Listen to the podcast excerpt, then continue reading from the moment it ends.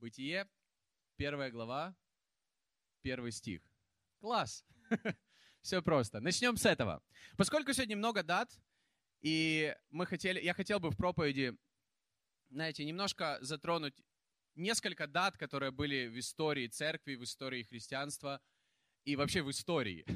Одна из них — это Бытие, первая глава, первый стих.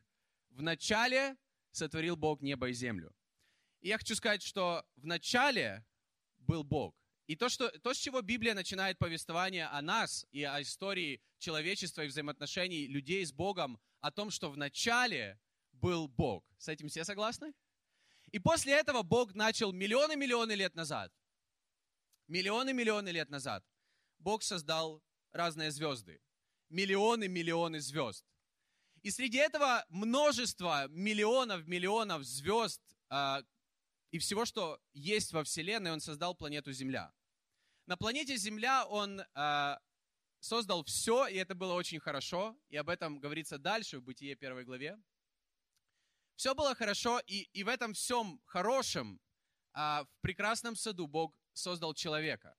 Он создал мужчину и женщину, и он дал им возможность, он им, у него с самого начала было особенное отношение к человеку, к людям он по по поставил его вот среди всего творения, он дал ему власть быть над всем, что он создал на земле.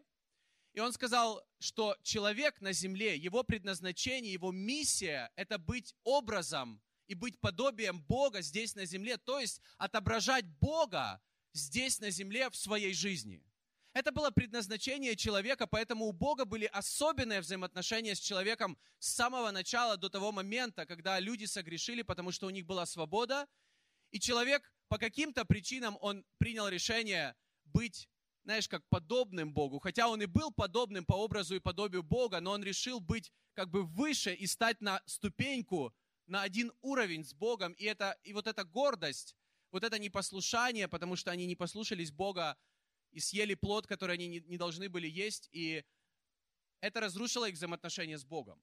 Мы знаем эту историю из детской церкви, возможно, или просто знаем.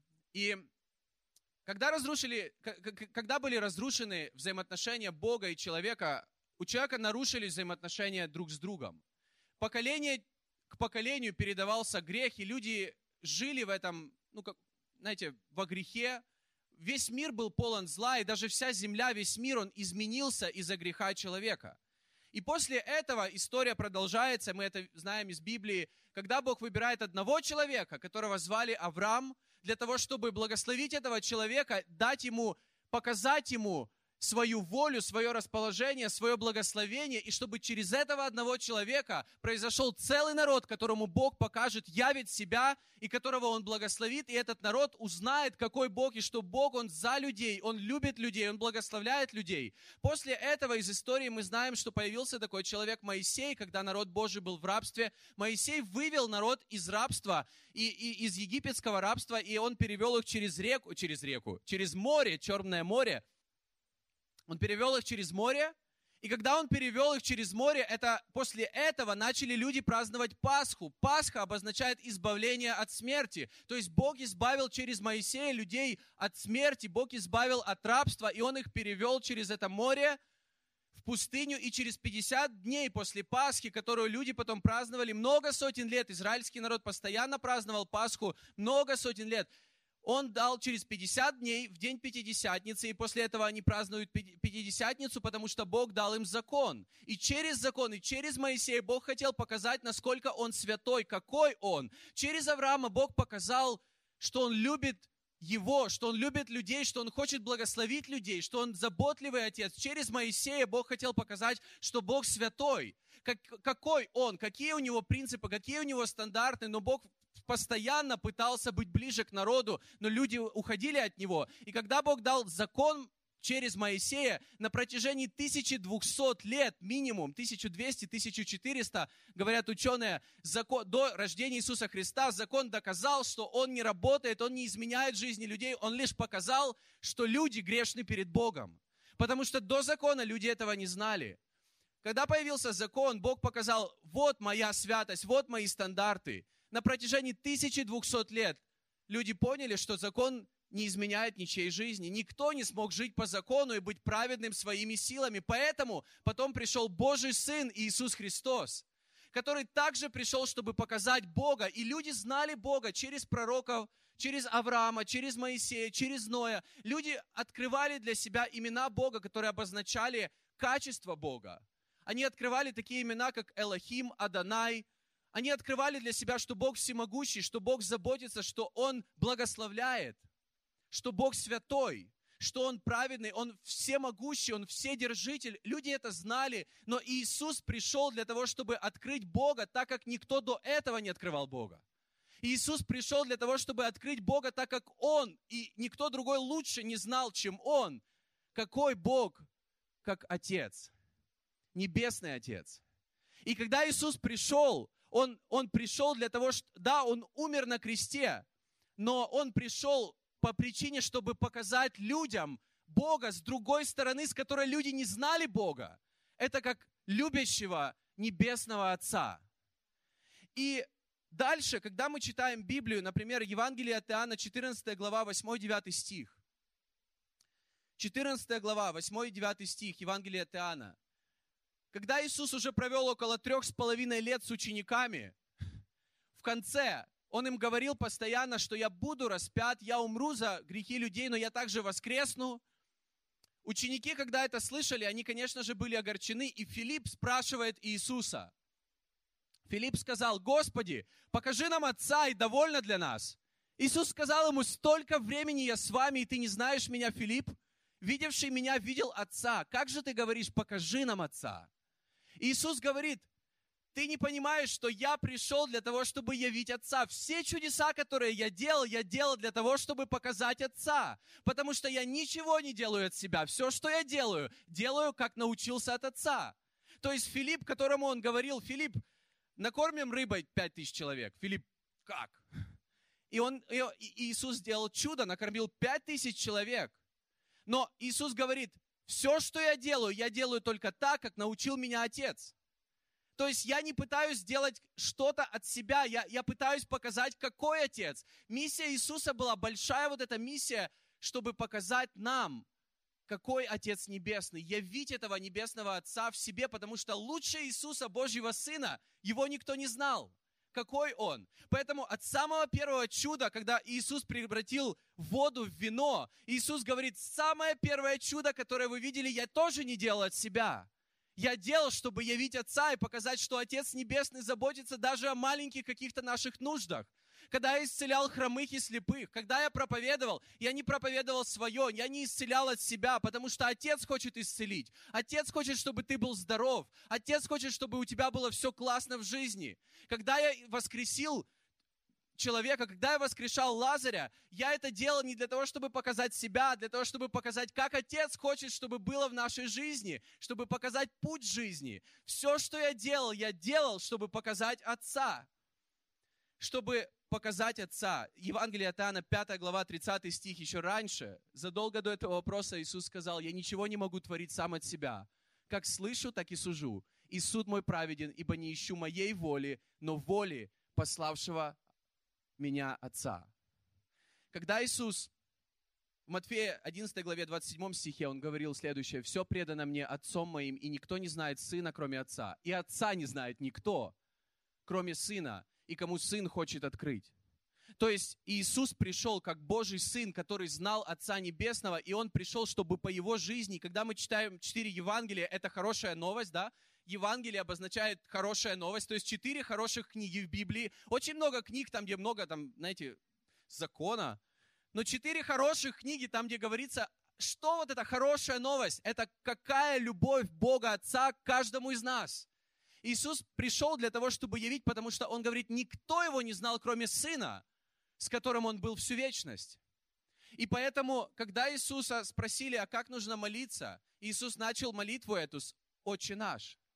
Он учил людей молиться совершенно по-другому, как люди до этого никогда не молились. Они никогда не молились к Богу, как к папе. Он говорит, молитесь, приходите к Нему, как дети, как приходят к Отцу. Он рассказывает множество историй о потерянном сыне, и там снова таки отец, и это образ Бога, как Бог относится к нам. А, воскрешения Лазаря Иисус встал, и он недолго молился. Но в его молитве были такие слова «Отче, я благодарю за то, что ты слышишь меня, хотя я знаю, что ты всегда меня слышишь, но я это говорю для того, чтобы другие люди услышали это, и для того, чтобы они поверили в тебя. В молитве в Гефсиманском саду он молился Отцу. И Луки 22 глава 70-71 стих. Здесь говорится о следующем, о причине, за что распяли Иисуса. За что, какая была главная вина за то, что, за что его распяли? Ведь, знаете, проповеди Иисуса фарисеям не нравились. Но это было еще так. То, что он исцелял людей, фарисеям это не нравилось, но фарисеи ничего не могли сделать, потому что всему народу это нравилось. Но вот за что его распяли. И сказали все, итак, ты сын Божий. Он отвечал им, вы говорите, что я. Они сказали, какое еще нужно нам свидетельство, ибо мы сами слышали из уст его. То есть он говорит, я сын Божий. Он мой отец. Потому что у сына всегда есть отец. Никто никогда до этого не называл себя сыном Божьим. Если бы Иисус пришел и представил себя как Божий человек, это было бы нормально. Если бы он представил себя как пророк, все бы в него поверили. Если бы он предстал кем угодно, кроме сына, то есть, другими словами, он говорит, у меня взаимоотношения с Богом не такие, как у вас. У меня взаимоотношения с Богом, как сын с папой у меня взаимоотношения с Богом настолько близкие, что я в нем, и он во мне, и вы этого не можете понять. И именно за это, когда он говорит, что я Сын Божий, и он мой Небесный Отец, за это его распяли. Павел пишет об Иисусе в Колоссянам 1 главе 13-20 стихе. Он избавил нас от власти тьмы и ввел нас в царство своего любимого Сына, через жертвенную смерть которого мы обрели искупление, прощение грехов. Он видимый образ невидимого Бога, и Он превыше всего творения. Через Него было создано все на земле, все видимое и невидимое, будь то престолы, господство, начальство или власти, все было сотворено через Него и для Него. Еще до того, как все было сотворено, Он уже существовал, и все творение держится благодаря Ему. Он глава тела, то есть церкви. Он начало всего, первый среди воскресших из мертвых, чтобы во всем иметь первенство. Богу было угодно, чтобы во Христе обитала вся полнота, и чтобы через Него примирить с собой все, заключив благодаря Его крови, пролитой на кресте, мир со всем, что на небесах и на земле. Павел пишет, что Бог, Иисус Христос, Он пришел для того, чтобы быть видимым образом невидимого Бога Отца. Чтобы Сын стал видимым образом невидимого Отца. И поэтому, если мы хотим знать Отца, нам нужно знать Иисуса. Поэтому Иисуса так сильно удивляет вот этот вопрос Филиппа, покажи нам Отца, вы же знаете меня, и все, все, что я пытаюсь показать, показать, какой Отец Небесный. И когда Иисус умер на кресте, и Он воскрес на третий день, в этом была снова-таки Божья любовь, любовь Отца, потому что Он пожертвовал своим Сыном ради каждого из нас. Это была жертва Иисуса, но жертва Иисуса показывала волю Отца, показывала не просто волю Отца, что Бог хочет убивать своих детей. Бог хочет найти своих детей. Бог хочет, чтобы из его детей никто не умер, никто не погиб, но каждый имел жизнь вечную, поэтому он решил пожертвовать единственным сыном, для того, чтобы мы были найдены. Он отдал одного сына для того, чтобы мы были найдены, и это отношение Бога к нам. Поэтому Евангелие или благая весть или хорошая новость, она заключается вся в любви Отца. Мы говорим, что такое Евангелие, мы его описываем, и мы, конечно же, в этом большую роль играет Иисус Христос. Но это все по поводу того, что Бог любит каждого из нас. В этом заключается благодать. И через жертву Иисуса Христа мы можем принимать эту благодать от Бога.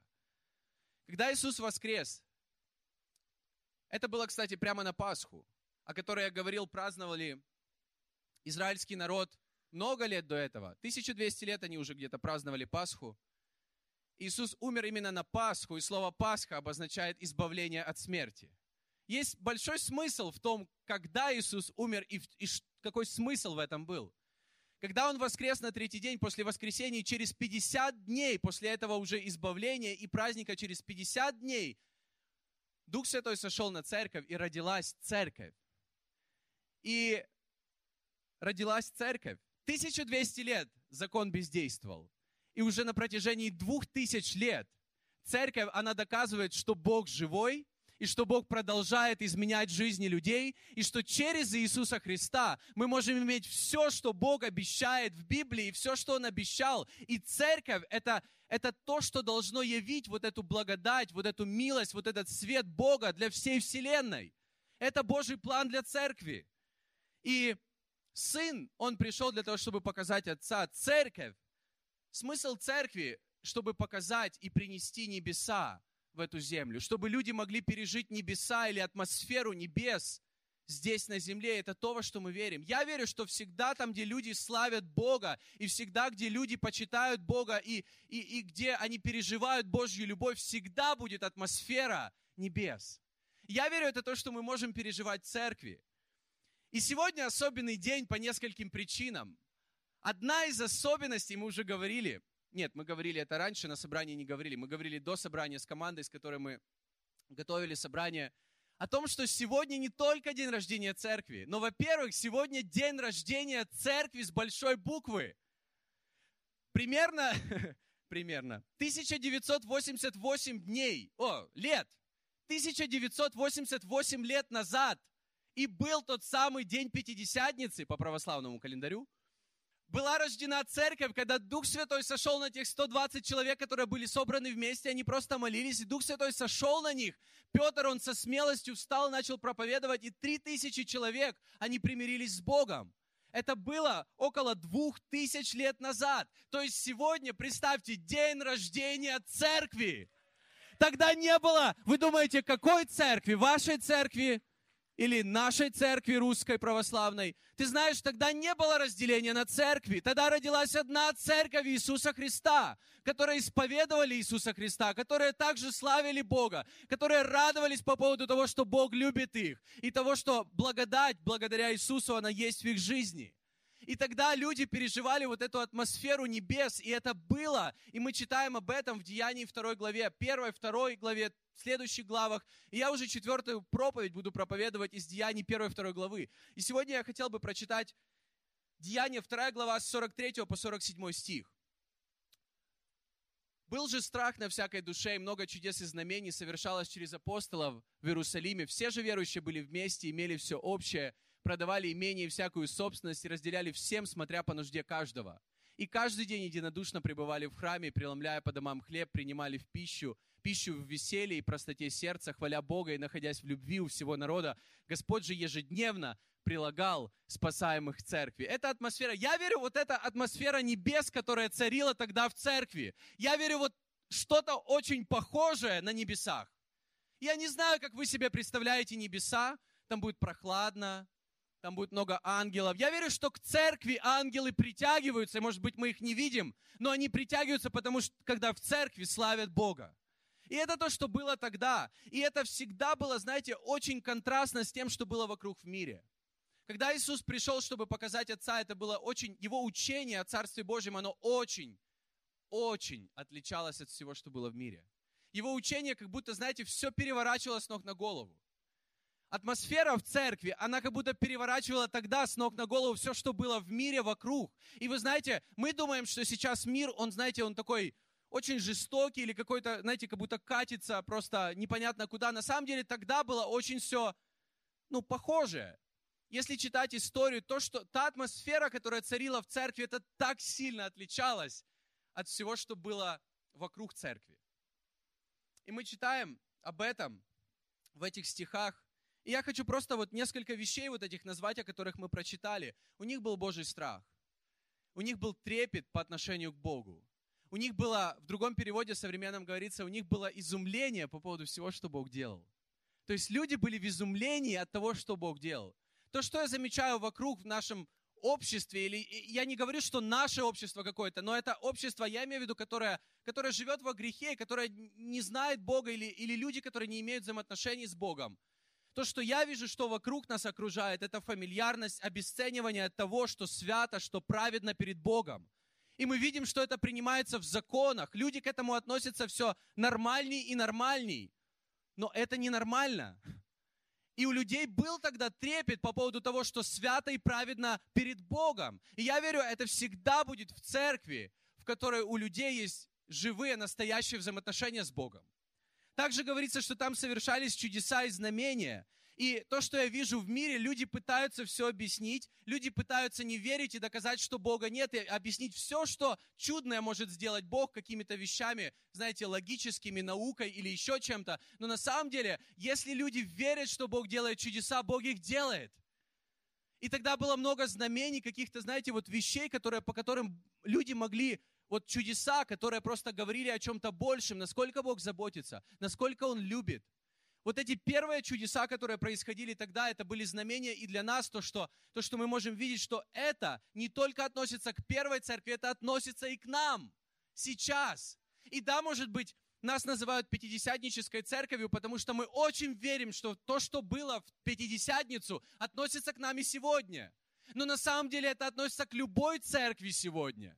Я верю, что вот эта атмосфера, она будет в любой церкви сегодня, если там люди переживают встречу с Богом и любовь Небесного Отца. В церкви говорится о том, что было огромное единство. И то, что я замечаю вокруг нас, это когда каждый сам по себе и каждый сам за себя. И я не хочу быть частью какой-то компании людей. Я не хочу ни за что ручаться. Я буду сам по себе. Тогда было огромное единство. Была, была невероятная щедрость, мы о ней читаем.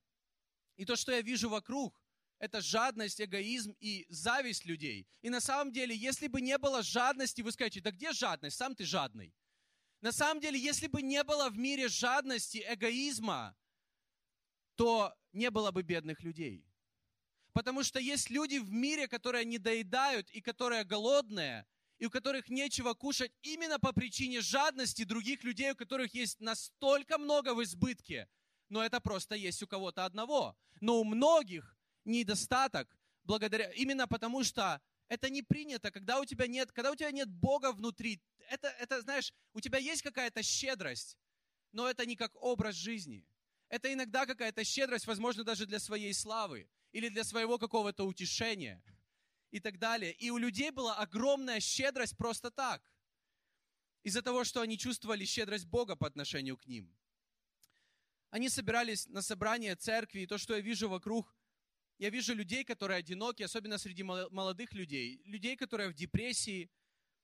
Они собирались в коннект-группы, потому что это ближе название, это название ближе к нашей церкви, ну или в домашние группы, или просто собирались небольшими группами. И то, что я вижу вокруг, это разрушенное взаимоотношение или нездоровое взаимоотношение.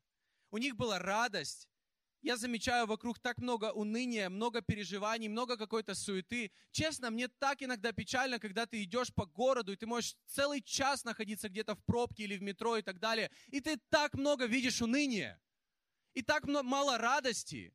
И я верю, что радость это, – это одна из вещей, которые люди будут переживать, когда в их жизни будет Бог, а не алкоголь когда в их жизни будет Бог, и эта радость, она будет постоянно, всегда, независимо от обстоятельств. У них была простота, мне так это нравится. Они были простыми, простыми, доступными людьми, простыми для других людей, простыми, чтобы говорить о Боге, простыми, чтобы открывать людям Бога, а не закрывать для людей Бога.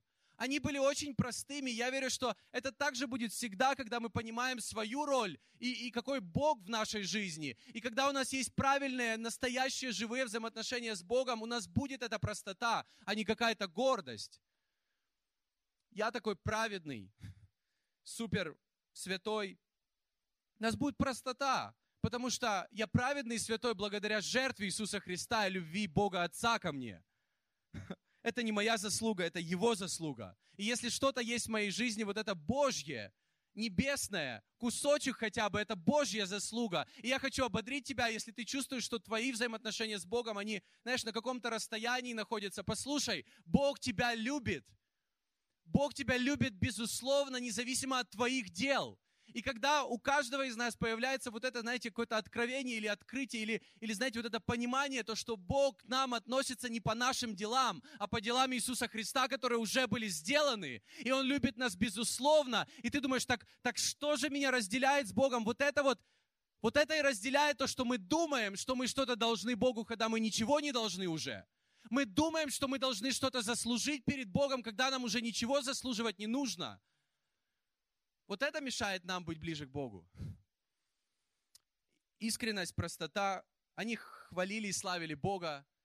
То, что я замечаю вокруг, много людей славят себя и пытаются прославить свое имя, свой аккаунт в Инстаграме. Это не упрек. Просто, просто люди искали славы Богу, хвалу Богу. И я, я рад, что сегодня я нахожусь в компании людей, которые любят славить Бога. И когда Бог на первом месте, то тогда в твоем Инстаграме может быть сколько угодно последователей, но все эти последователи будут знать, что у тебя Бог на первом месте. Расположение, любовь э, к церкви была, к этим людям. То есть люди как-то по-особенному относились. И, и противоположность этому, это не когда люди плохо относятся к церкви, а это когда люди безразлично относятся к церкви. Когда людям все равно на церковь. Вот это противоположность вот этой любви, потому что через несколько глав уже гнали церковь. Гнали не все люди. Все люди в основном всегда очень положительно относились к первой церкви. Гнали их всегда фарисеи, которым они не нравились. Поэтому всегда церковь, она, знаете, она никогда не была такой нейтральной. К ней кто-то всегда, кто-то очень любил церковь, и кто-то иногда ненавидел церковь, но не было безразличия. Я верю, что церковь, в которой есть люди, переживают любовь Бога Отца которые переживают личные взаимоотношения или встречу с Богом, к этой церкви никогда у людей или у общества не будет безразличного отношения. Я молюсь, чтобы мы были такой церковью. И в этой церкви всегда было спасение, всегда были найдены люди. То, что я вижу вокруг, люди живут во грехе или люди потеряны в Боге, но в церкви это, это, это место, где люди могут находить Небесного Отца, и где мы можем очень просто говорить людям о том, что этот путь, он на самом деле очень простой. Сегодня особенный день также, потому что 9 лет назад начались первое собрание нашей церкви Hillsong в Москве. Два года назад, мы говорили на этом видео, мы стали одной из 16 самостоятельных церквей Hillsong по всему миру, одной из вот этих глобальных церквей по всему миру. И на самом деле мы, мы когда говорили с Аней, мы хотим всегда праздновать то, что жизни людей изменяются, неважно какое количество лет. Что мы сегодня празднуем? Два года, девять лет? Мы сегодня празднуем 33 года, сколько церкви Hillsong? Или мы сегодня празднуем около тысячи лет православной церкви? Или мы сегодня празднуем 1988 лет церкви? Что мы сегодня празднуем? Я верю, что мы празднуем, и на небесах всегда празднуют жизни людей на небесах всегда празднуют людей, а не годы. Не важно, сколько лет, важно, сколько людей. Важно, сколько людей. Важно, что каждый Богом найден. Важно, что каждый год Бог делал что-то особенное, уникальное через церковь на протяжении почти двух тысяч лет. На протяжении этих девяти лет я верю, что каждый год Бог что-то делал особенное и уникальное. Около 11 лет назад я пришел в церковь, Хилсон, в эту церковь. И я был просто, знаете, в изумлении и вот в этом трепете от всего, что Бог делал. И честно, я пережил вот эту атмосферу, которую мы читали в Деяниях, а, второй главе 43 по 47 стих. Я вот это пережил, потому что я видел людей, которые поклонялись и славили Бога, и это так похоже на то, что было в первой церкви. Я видел людей, которые щедры по поводу, знаете, того, чтобы жить для других, для пользы других людей. И мы это делали всегда, сколько я помню себя в церкви, всегда эта церковь, она была щедрой по отношению к другим людям. У меня позавчера была встреча с одним пастором из Индии, его зовут Биджу, он из Мумбаи, из Индии. И э, миссия, которую он основал в 2004 году, мы уже несколько лет мы а, отдаем на наши пожертвования сердца по дому, какую-то часть мы, мы вкладываем в это в эту миссию спасения. И, и это на самом деле спасение в прямом смысле детей, которые живут на улице, у которых нечего есть, которые не знают, у которых нет э, даже элементарного образования. И я просто хотел с ним пообщаться, просто чтобы узнать, а что вы делаете реально? Какие вот настоящие реальные истории? Меня настолько это зацепило, и я подумал, Боже, насколько невероятно, что мы, друзья, мы все являемся частью этого, благодаря щедрости. И мы все вместе можем жить не только ради себя, но и ради пользы других.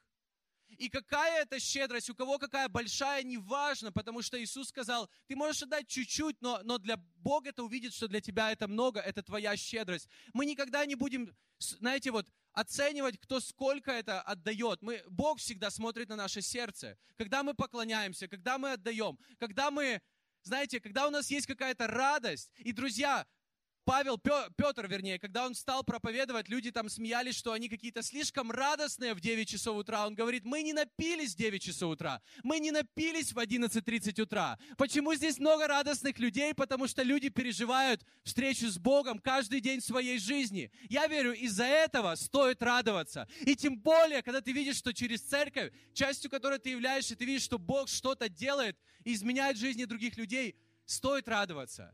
И есть какая-то простота в этом всем, есть радость, есть вот, это, вот эти собрания, когда люди цели, ценят, ценят собрания церкви, ценят небольшие группы, ценят взаимоотношения, ценят время вместе, когда это становится на самом деле духовной семьей. И мы будем продолжать, как говорится, в видении нашей церкви. Мы это иногда напоминаем. Строить большую библейскую церковь, центре которой Иисус Христос, достигая влияя на мир, изменяя мышление людей, снаряжая их для лидерства и влияния в каждой сфере жизни. И я говорил, что в начале проповеди то, что Иисус пришел для того, чтобы явить Отца. Какая роль нас, как церкви? Какая роль церкви уже на протяжении двух тысяч лет? Чтобы фокусировать, знаете, направлять людей ко Христу, который котором люди находят взаимоотношения с Отцом Небесным, и чтобы являть небеса здесь на земле. Когда люди полны, знаете, вокруг какой-то суеты, какая-то пустыня, чтобы это был оазис для людей, которые находятся в пустыне, оазис взаимоотношений с Богом, которые они могут находить в Божьем доме.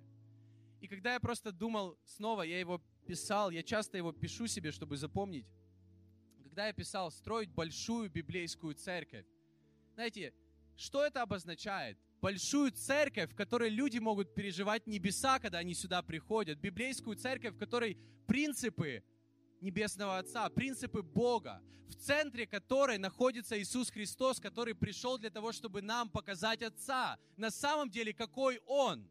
Не просто какое-то учение ради учения, учение, в котором Бог любит людей, в котором Он открыл Отца. Достигать и влиять на мир – посланием, что Бог любит людей, что Отец, Он благоволит, Его сердце, оно по детям. Изменяя мышление людей по поводу того, что Бог любит людей. И снаряжать их для лидерства и влияния в каждой сфере жизни. Снаряжать людей, чтобы они были сыновьями и дочерьми Бога в каждой сфере своей жизни. Я верю, именно об этом здесь речь. И давайте продолжать это делать, друзья, все вместе. Аминь. Давайте продолжать это делать, и когда мы смотрим в будущее, давайте будем частью церкви. Каждый человек, кто называет эту церковь своим домом, давайте возьмемся за вот это и будем вместе продолжать, знаете, то дело, которое начал Иисус около двух тысяч лет назад. Будем продолжать это дело, а Бог будет делать через нас свое святое дело. И я верю, что мы празднуем не просто день рождения церкви как организации, потому что было уже так много организаций, которые рождались и умирали, но мы празднуем день рождения сегодня также чего-то небесного, того, что является частью небес. И мы одна из, знаете, церквей, духовных семей по всей Москве, по России, по всему миру. Мы просто одна из церквей, но на самом деле мы часть вот этой большой семьи, того, что является частью небес. я верю, что мы являемся частью небес, когда мы собираемся здесь. И когда мы переживаем эту атмосферу, мы, мы на самом деле ее можем нести дальше в свою жизнь. И когда люди будут общаться с нами, они будут тоже чувствовать эти небеса через наши взаимоотношения. Церковь — это то, где люди переживают встречу и любовь Небесного Отца. Иисус сделал возможным путь к Отцу. Поэтому в церкви будет всегда такая атмосфера, когда у людей есть личное взаимоотношение с Богом. Когда у людей есть личное взаимоотношение с Богом, это то, что мы будем всегда переживать. И Деяние 2 глава 43 по 47 стих, это то, что всегда будет частью этих собраний. И поэтому я не хочу проповедовать об этом. Давайте будем делать так. Давайте будем знать Бога.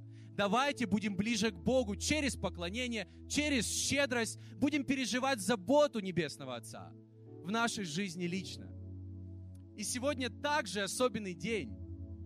Третий раз я уже это говорю. Сегодня особенный день, потому что день рождения церкви с большой буквы, день рождения нашей церкви. И также сегодня особенный день, потому что сегодня день папы. Я хочу открыть еще один стих Римлянам 8.15 говорится, потому что вы не приняли духа рабства, чтобы опять жить в страхе, но приняли духа усыновления, которым взываем Авва Отче.